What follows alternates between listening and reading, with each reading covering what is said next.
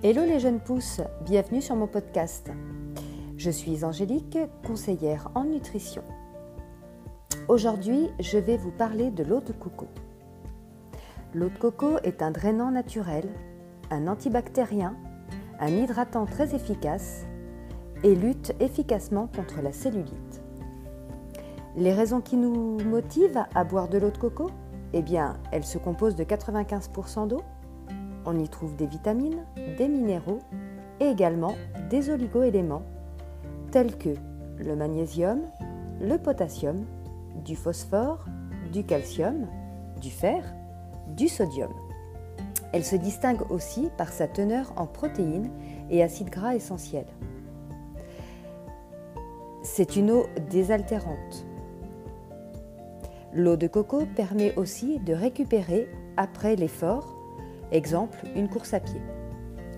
Mieux vaut la consommer bio. Vous l'aurez compris, ces nombreux composants vous rendent le système immunitaire plus fort, permettre un gain d'énergie, combattre les bactéries ainsi que d'autres infections. En consommer, c'est donc prendre un peu plus soin de soi et de sa santé. J'espère que vous avez appris quelque chose. Merci de votre écoute. Vous pouvez me suivre sur Instagram afin de ne rien manquer sur jeune pousse-du bas nut. Laissez-moi des étoiles ou un avis. À très vite.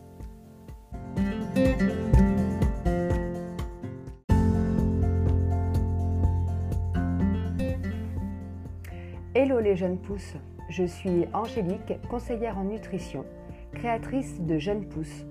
Dans ce troisième épisode, je vais vous parler du rééquilibrage alimentaire. Belle écoute. Le rééquilibrage alimentaire, c'est diversifier et varier les aliments. Diversifier, c'est prendre de chaque famille d'aliments les matières grasses, les fruits et légumes, les produits laitiers, les produits céréaliers, les viandes, poissons, œufs, l'eau, les boissons et les produits sucrés.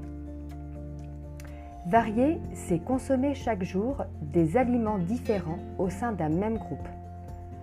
Faire trois repas par jour, petit déjeuner, déjeuner, dîner.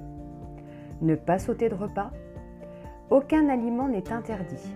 Il n'y a pas d'aliment parfait, ni magique, ni même mauvais il faut les consommer avec modération. Pour un mode de vie plus équilibré, il faut commencer par augmenter les fruits et légumes, augmenter les légumes secs, les fruits à coque, le fait maison et bien sûr son activité physique. Il faut aussi aller vers le pain et les produits céréaliers complets, alterner les poissons gras et maigres, diversifier ses huiles, consommer des fruits et légumes de saison. Bien entendu, il faut réduire l'alcool, les produits sucrés, les produits trop salés, la charcuterie, la viande de porc, le mouton, les abats et le temps passé assis. La durée du repas est un élément important. 20 minutes sont un minimum. Installez-vous dans un endroit calme, essayez de limiter les distractions telles que la télé, le téléphone. Consommez vos aliments par petites bouchées.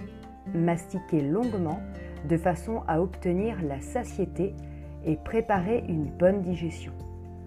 Une nutrition satisfaisante contribue à la préservation d'un bon état de santé. Et bien sûr, vous l'aurez compris, le rééquilibrage alimentaire n'est pas un régime, mais un mode de vie bien plus sain.